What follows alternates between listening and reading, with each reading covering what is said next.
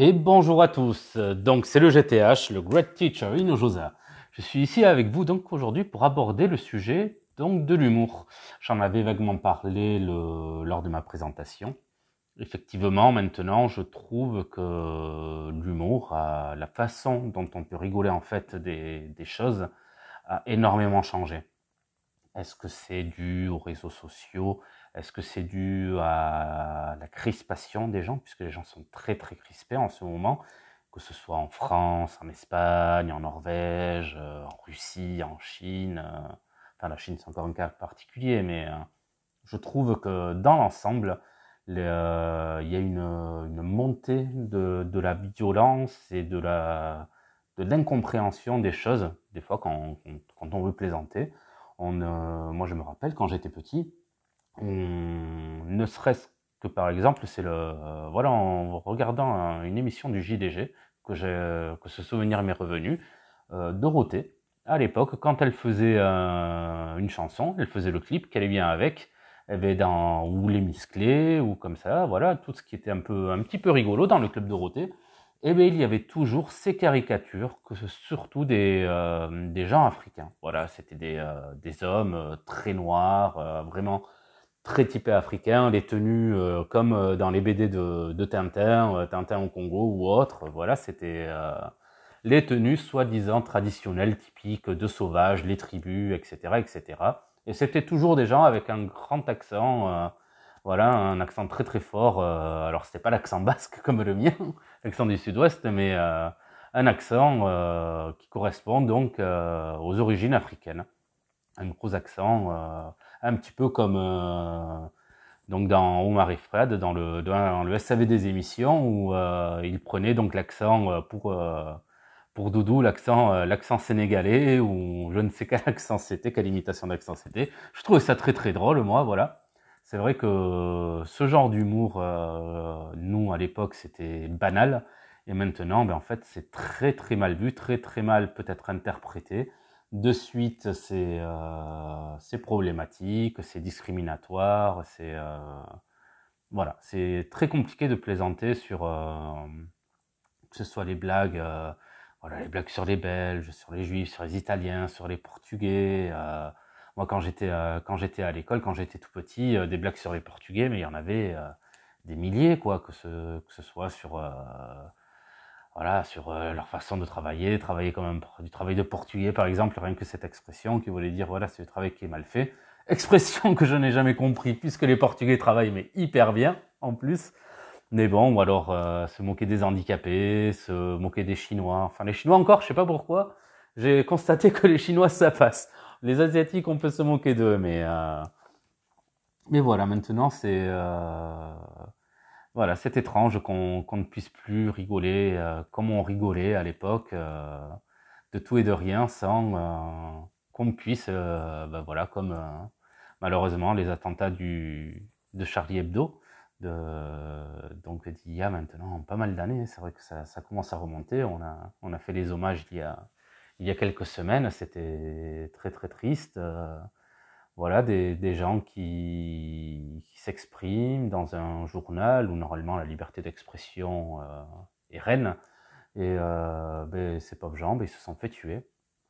Ou euh, comme ce professeur qui s'était fait décapiter. Enfin voilà, il y a, y a plein de sujets, on peut plus les aborder, notamment euh, sur le ton de l'humour. Et je trouve ça très très dommageable. Je ne sais pas ce que vous en pensez c'est, enfin moi ça me rend triste. C'est vrai que euh, moi j'adore plaisanter énormément.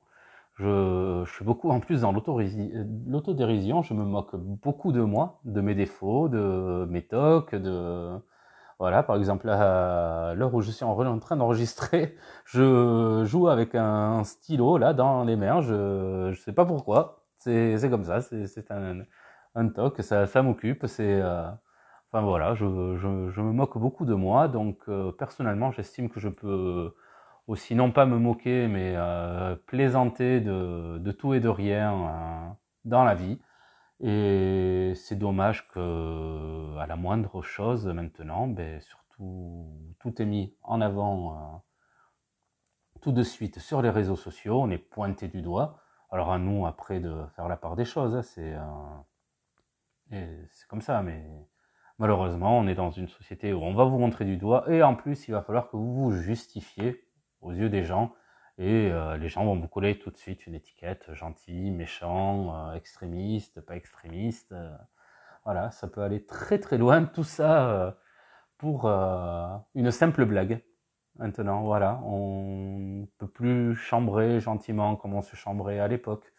Quand je vois le, ben dans le sport, des fois certains supporters qui se chambrent, qui se chambrent pas, les, euh, les banderoles des supporters, ça a toujours existé. Par exemple, il y a eu, euh, par rapport à, à Lyon, c'était la, la, semaine dernière, ils ont mis une banderole, euh, écrasez-les tous, ou je sais plus ce que c'était exactement, la, la banderole. C'était le derby euh, Lyon, euh, Lyon-Saint-Etienne, qui, est, hein, qui est un derby au foot en, pour le championnat qui est très très apprécié, donc des, des gens qui suivent le, la Ligue 1.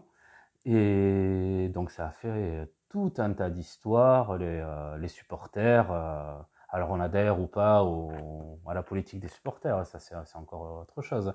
Mais voilà, ils ont juste fait une banderole pour soutenir, pour montrer un, euh, un esprit guerrier, etc. Et ils se sont fait mais bâcher les pauvres, le club a condamné, etc., etc. Et je sais qu'il y a eu d'autres soucis dans les tribunes, ça a été compliqué ces derniers temps en, France, dans les tribunes françaises, il y a eu beaucoup d'incidents, mais euh, ça fait partie, voilà, des choses, une banderole qui part de, voilà, un chambrage envers euh, une équipe euh, rivale.